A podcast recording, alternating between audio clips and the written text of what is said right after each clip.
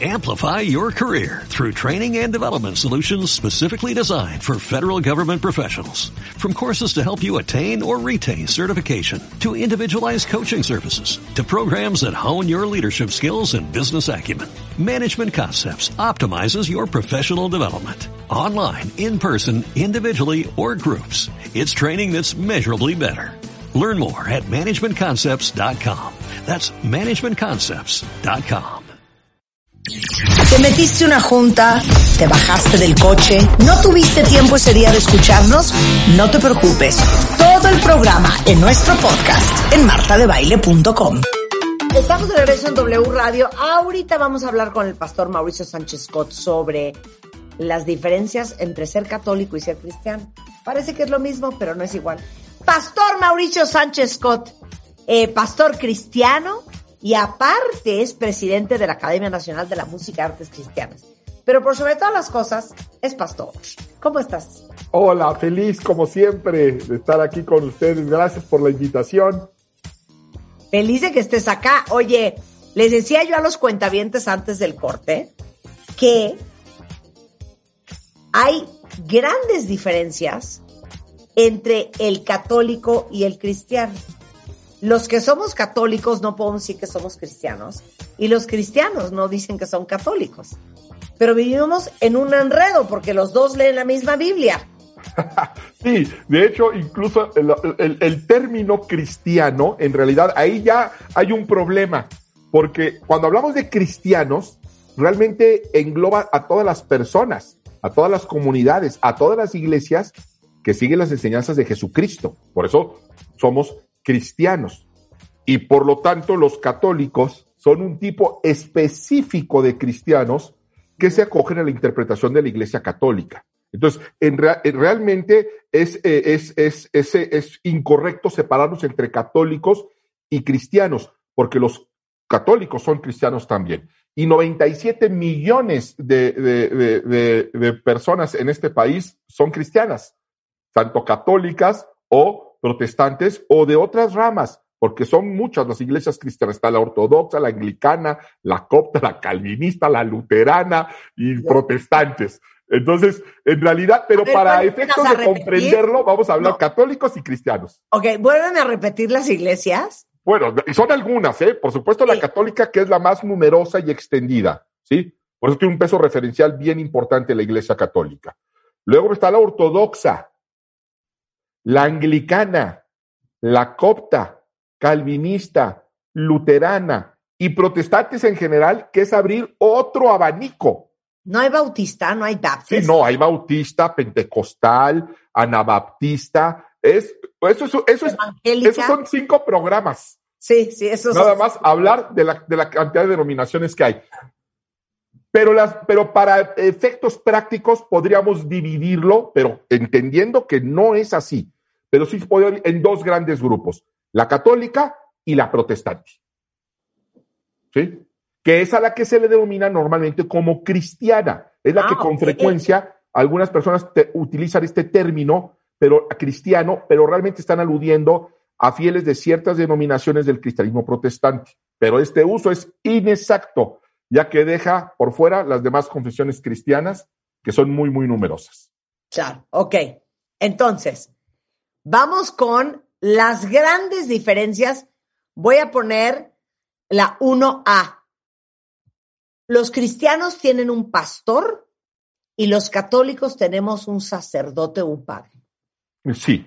en, ese, sentido no es tanta la diferencia. Uno va a su iglesia y va a ver ahí un sacerdote o va a haber un pastor. La diferencia eh, en este sentido respecta, eh, eh, está en la centralización del, del gobierno de la Iglesia católica a diferencia de las iglesias protestantes, ¿no? Estamos hablando realmente de la posición respecto al Papa. Al ser una iglesia centralizada, para todos los católicos de todo el planeta, el Papa es la máxima autoridad, el vicario de Cristo. ¿sí? Las iglesias eh, cristianas no están centralizadas, entonces no tienen una autoridad a nivel mundial, ni siquiera a nivel nacional. Tienen a su, cada pastor es autónomo.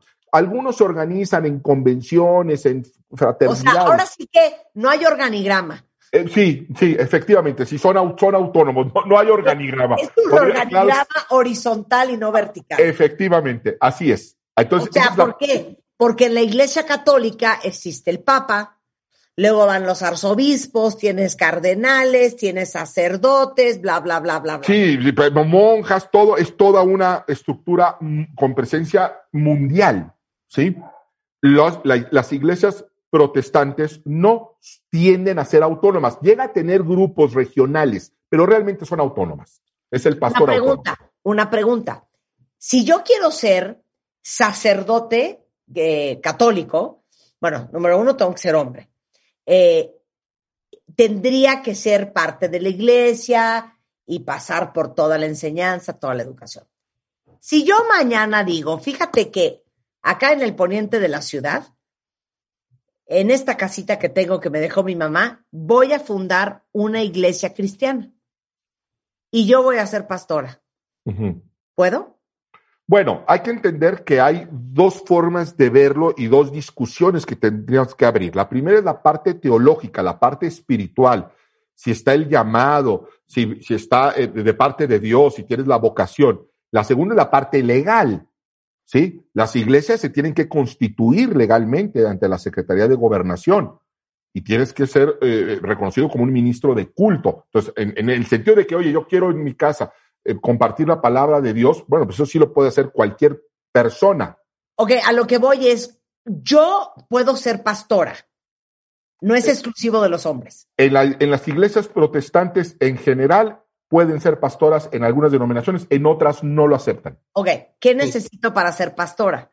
Ya sabemos que necesito un sacerdote. Tener la vocación. Finalmente, ¿qué nos hace, qué nos hace pastores? ¿O qué hace un sacerdote sacerdote? Hay gente que piensa que porque va a un seminario teológico y le dan su diploma, termina siendo pastor. No, realmente es una vocación dada por Dios. Y serán los frutos de esa vocación lo que van a eh, mostrar si uno es o no pastor. Más allá del diploma, yo te puedo decir que conozco muchos pastores y muchos sacerdotes que evidentemente no tienen la, vocación pastoral ni sacerdotal. Y conozco otros que quizá no fueron ordenados y sin embargo pastorean a las personas de acuerdo a las enseñanzas escriturales. Entonces, aquí hay que verlo de dos formas, la forma espiritual y la forma de institución. Ok, vamos con la primera diferencia.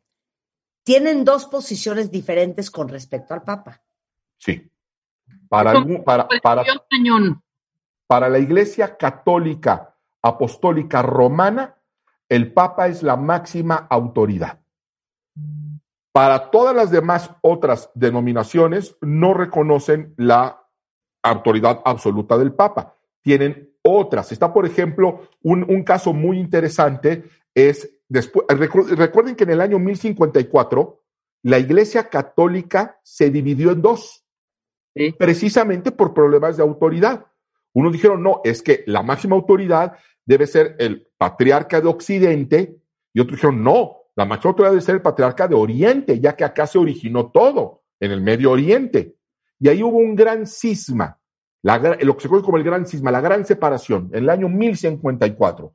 Y ahí nace lo que es la Iglesia Católica Apostólica Romana, porque están bajo el rito romano, y la Iglesia Católica Apostólica Ortodoxa o griega. Entonces, hoy por hoy, la Iglesia Ortodoxa tiene a su papa, por decirlo de alguna forma, no le llaman papa, le llaman el patriarca de Oriente, que es de la Iglesia Ortodoxa. Y eh, todas las demás denominaciones tienden a que ya la autoridad es el pastor, que es mucho más autónomo, pero en un, en un círculo mucho más reducido. O sea, para ustedes los cristianos, ¿el Papa qué? El Papa es el representante de la Iglesia Católica, la autoridad de la Iglesia Católica. Pero no tiene nada que ver con ustedes, pues. Bueno, no es nuestra autoridad directa, ¿sí? Pero lo respetamos como un hombre al servicio de Dios. Porque también para ustedes nadie intercede entre el hombre y Cristo, no hay representante.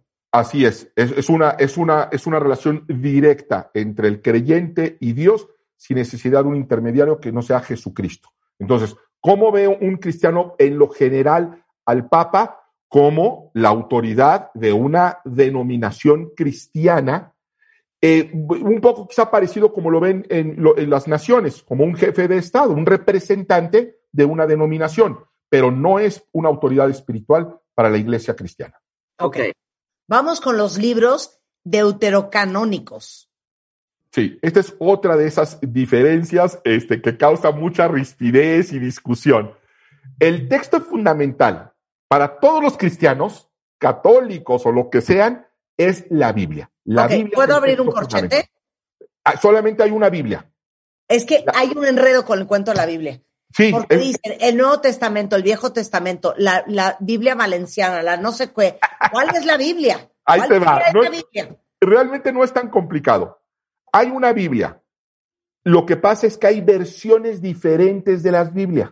Biblia solamente hay una, pero hay diferentes versiones. La gran discusión entre los deuterocanónicos son siete libros. Se da por siete libros que la Iglesia Católica tiene en la Biblia y que las iglesias este, eh, protestantes no los incluyeron. Ahora, ¿por qué no los incluyeron? ¿Y por qué otros sí los incluyeron? Porque luego también se dice... No, es que espérate, estás asumiendo que todos entendimos que la Biblia está hecha de varios libros. Es que, ok, bueno, es que acuérdate que ya, ya, habíamos hablado de eso en alguna ocasión. Ok, va, refresh memory. Sí. La Biblia es un libro. Ojo, lo, lo vamos a hacer rapidísimo. La Biblia eran muchos libros sueltos durante siglos. Fueron muchos libros sueltos lo que dijo el profeta, lo que le pasó a Daniel, luego vino el Nuevo Testamento con lo que le pasó. Eran libros sueltos, ¿sí? Que ahí andaban y eran considerados como sagrados. 200 años antes de Cristo, los griegos los compilan en una, lo, traducen los, todos estos libros que estaban en hebreo, los traducen al griego. Y esa es la primera Biblia la Biblia griega o alejandrina, se llama alejandrina porque fue en Alejandría, en Egipto, donde se hizo esto.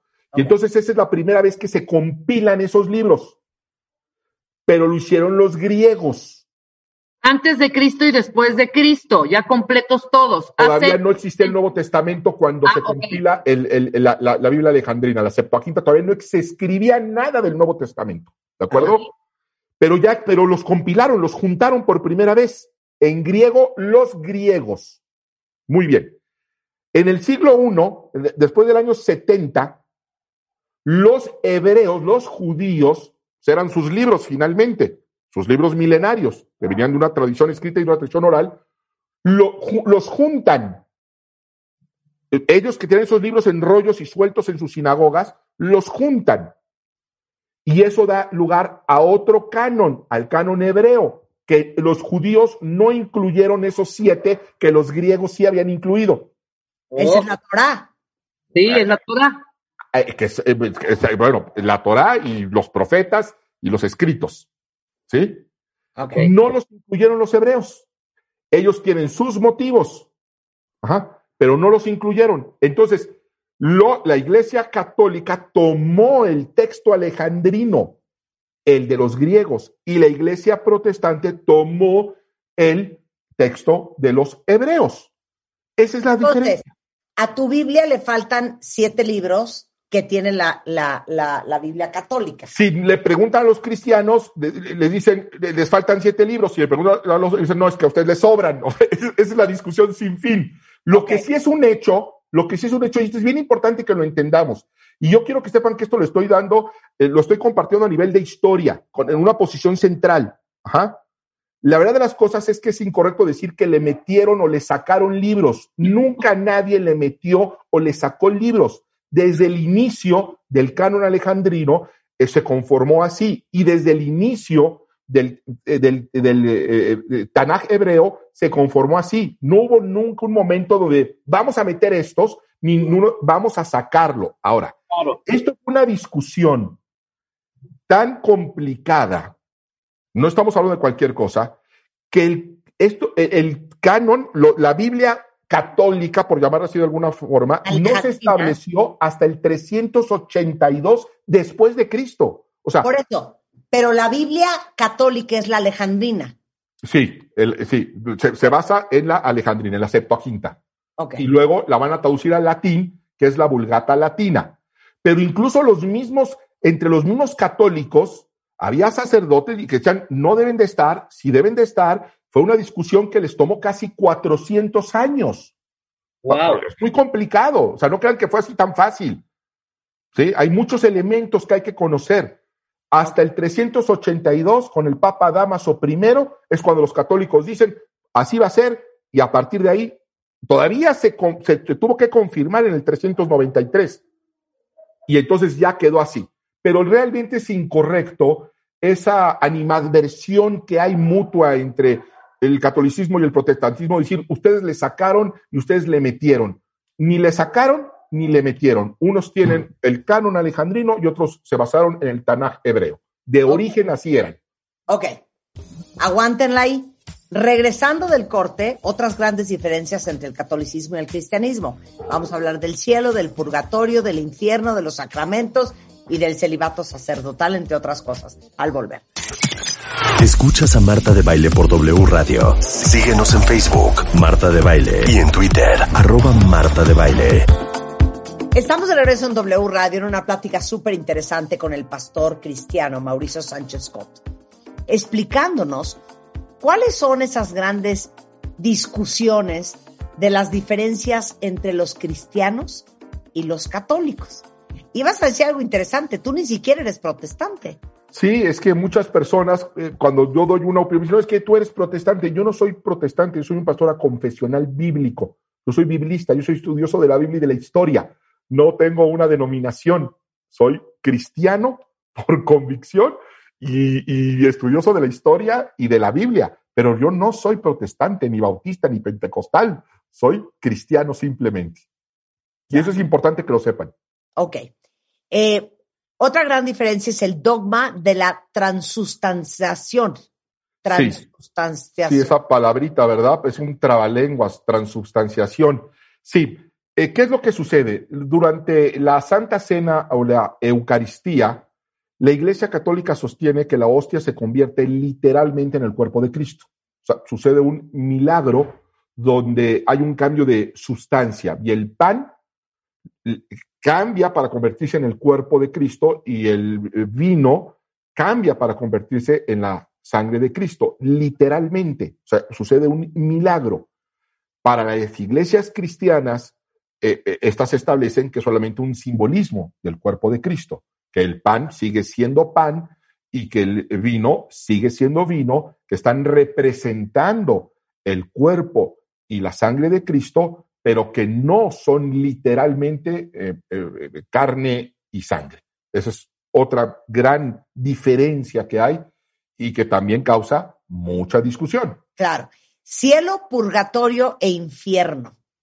Sí, el, la, la, Iglesia Católica sostiene un lugar intermedio entre el cielo y el infierno. ¿sí? Todas las denominaciones cristianas reconocen la existencia del cielo y del infierno. Si no crees en el cielo ni en el infierno, no eres cristiano. O te tienes que replantear qué eres. ¿De acuerdo? La cuestión está, la discusión está en el purgatorio. ¿Qué es el purgatorio? Para la Iglesia Católica, un lugar intermedio donde las personas, por decirlo de alguna forma simple, no fueron lo suficientemente malas para llegar a ser condenadas eternamente, pasan ahí un tiempo de purificación para entonces pasar a la vida eterna. En las iglesias cristianas fuera de las católicas no desconocen el purgatorio porque no aparece como tal en la Biblia. No aparece la palabra purgatorio en la escritura y normalmente toda esa doctrina se basa en un versículo bíblico que es Lucas 16, donde Jesús habla de un, de un episodio de alguien que se va al infierno y pide a Abraham que pase, etcétera, etcétera. Pero algunos discuten que esa eh, enseñanza es una parábola y otros que era una cosa literal. Ok. Me voy a ir a los sacramentos. Sí. A ver. Los sacra es otra diferencia que hay y que es realmente una de las diferencias más grandes porque mientras la Iglesia Católica tiene siete sacramentos, las demás iglesias normalmente tienen dos. ¿Cuáles son estos sacramentos? Primero, entendamos lo que es un sacramento. Exacto. Es un acto mediante el cual el creyente manifiesta su relación con Dios. ¿sí? Son signos sensibles, eficaces de la gracia de Dios, mediante los cuales otorga la vida divina. Y por lo tanto son mandatorios. son mandatorios. ¿Cuáles son los siete sacramentos del catolicismo? Bueno, el bautismo, la reconciliación. Esa no sé cuál es. la confesión, donde hay confesión, penitencia y perdón por los pecados. ¿sí? La comunión, que es la Eucaristía, la que estamos acabando de hablar, donde se da el, milagro de la transubstanciación. La confirmación, que es después del bautismo, vamos a hacer la confirmación. El matrimonio, la, la, orden sacerdotal y la unción de los enfermos. ¿Qué es eso? La, la extrema unción, cuando van con alguien que está muy enfermo o alguien que está muy anciano y hacen este sacramento, lo marcan con aceite, haciendo este signo de una gracia de Dios para eh, fortalecerlo, para que Dios se manifieste, para prepararlo en caso de una transición, ¿no? A, a la presencia de Dios. Y es, lo que se conoce como la extrema unción, ¿sí? Y la orden sacerdotal, pues es precisamente todo este, esta, este sistema para eh, instituir ministros destinados a enseñar y a regir en la iglesia. Todos estos son sacramentos para la iglesia católica. Para la iglesia protestante solamente hay dos, que son el bautismo y la comunión.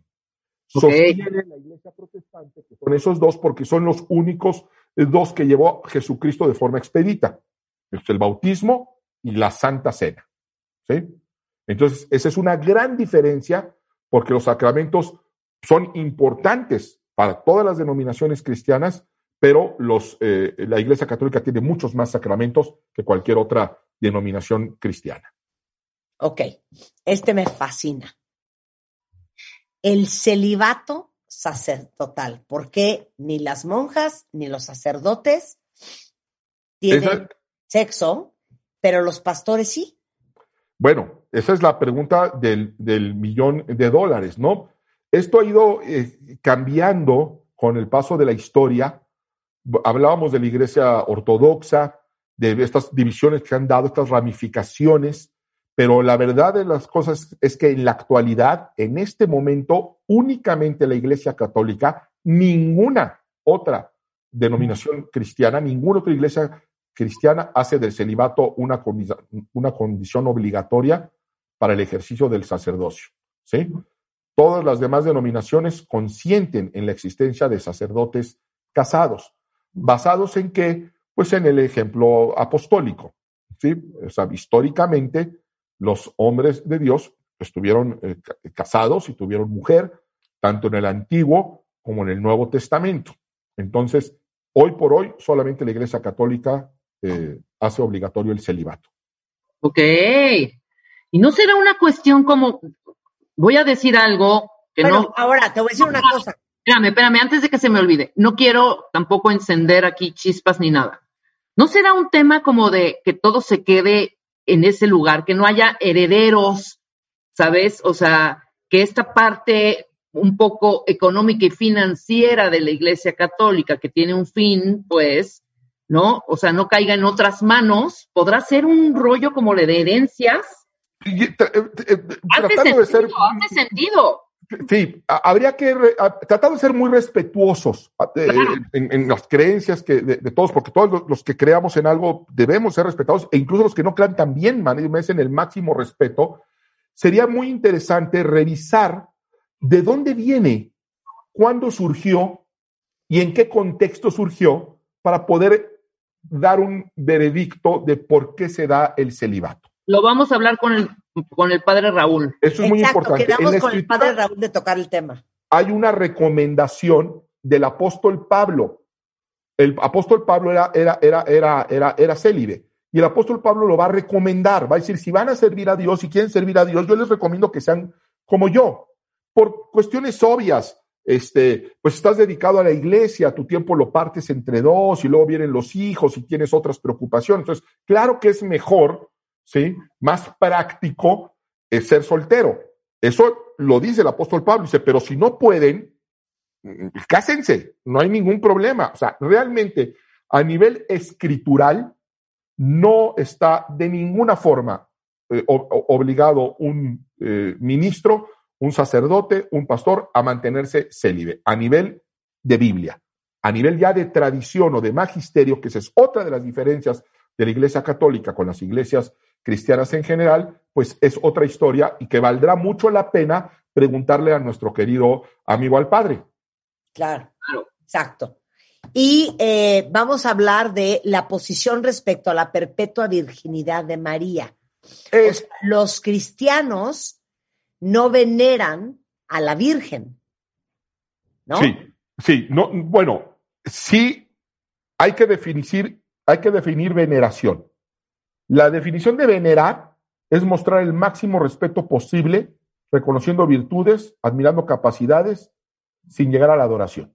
Si nos ponemos de acuerdo en esa definición de venerar, sí veneramos a, la, a, María, ¿sí? María es eh, digna de nuestro máximo respeto. Reconocemos su importantísimo lugar en el plan de Dios para la redención de la humanidad por medio del nacimiento de nuestro Señor Jesucristo, pero no se llega a adorar. Ahora, la posición respecto a la perpetua virginidad de María tiene que ver con si tuvo hijos o no después de Jesús. Que esto es otro tema que enciende eh, los ánimos. La Iglesia Católica dice que María fue virgen toda su vida, nunca conoció varón, nunca tuvo relaciones sexuales. La Iglesia cristiana en general sostiene que el nacimiento de Jesucristo fue virginal por obra del Espíritu Santo, pero que posteriormente María y José tuvieron relaciones sexuales y que tuvieron eh, otros hermanos, otros hijos que fueron medios hermanos de Jesús, lo cual finalmente yo no veo dónde estaría el gravísimo problema, para ser honestos.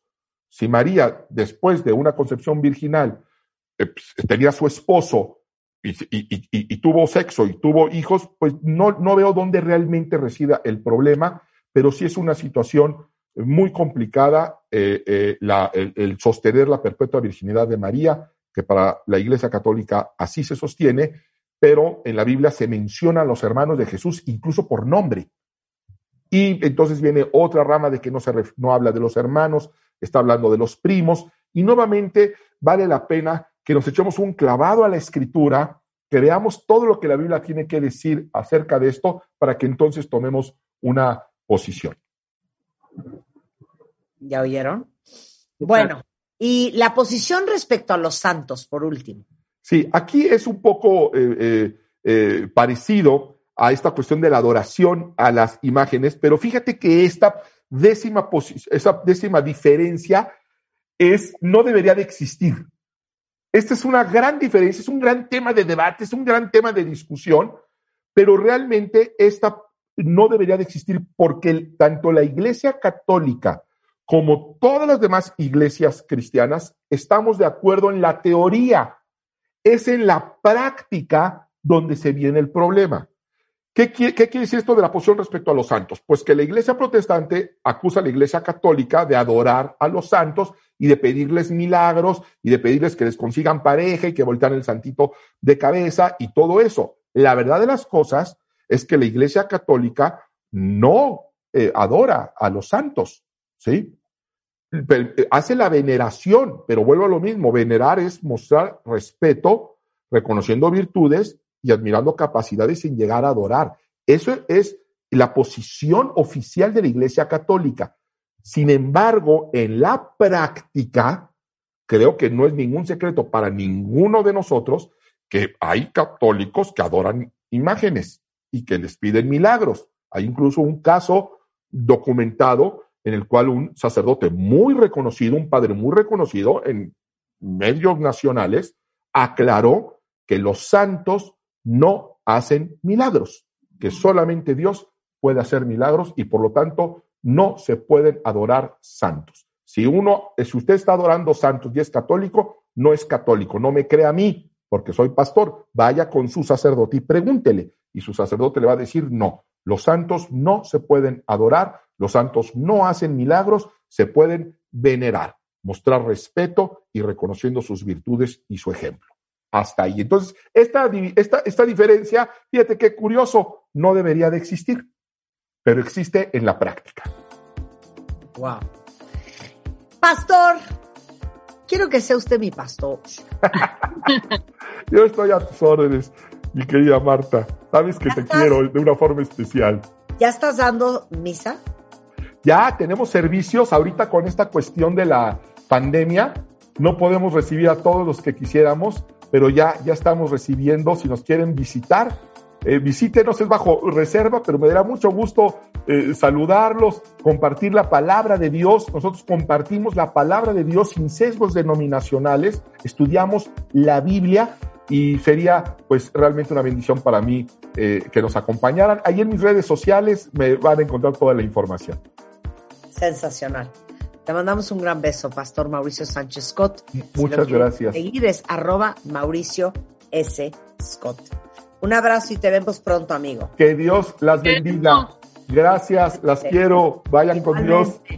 Oigan, y tenemos pendiente esa conversación con el sacerdote, el padre Raúl, que quedamos en que íbamos a hablar con él sobre el celibato en la religión católica. Y nos dijo que adelante, que feliz. Con Tokio. me nos explicaba todo. Bueno, eh, eso viene pronto. Con esto nos vamos, pero estamos de regreso mañana en punto. Espera, Marta, espera, Marta, espera, espera, espera. Hoy es cumpleaños de nuestro cuentaviente y muy, muy fan tuyo y también mío, Carlitos Nieto, que quiere una felicitación. Lleva un mes recordándome que hoy es su cumpleaños. Felicítalo, por favor, cántale un happy birthday. Carlos Nieto, para ti. Happy birthday to you. Happy birthday to you. Happy birthday, dear Carlos Nieto. Happy birthday to you. Felicidades, Carlos Nieto. Te mandamos un beso. Un beso, claro que sí. ahora sí nos vamos. De regreso mañana en punto a las 10. El resto de la tarde nos vemos en redes sociales. Bye. Las heridas de la infancia, los problemas con tu jefe, tu suegra del infierno. Para eso y todos tus agobios, tenemos la solución. No te pierdas el podcast. Escúchalo en martadebaile.com.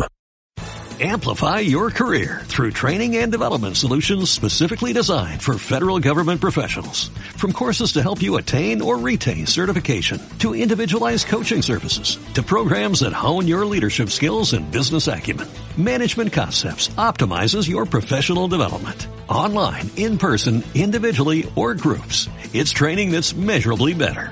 Learn more at managementconcepts.com. That's managementconcepts.com.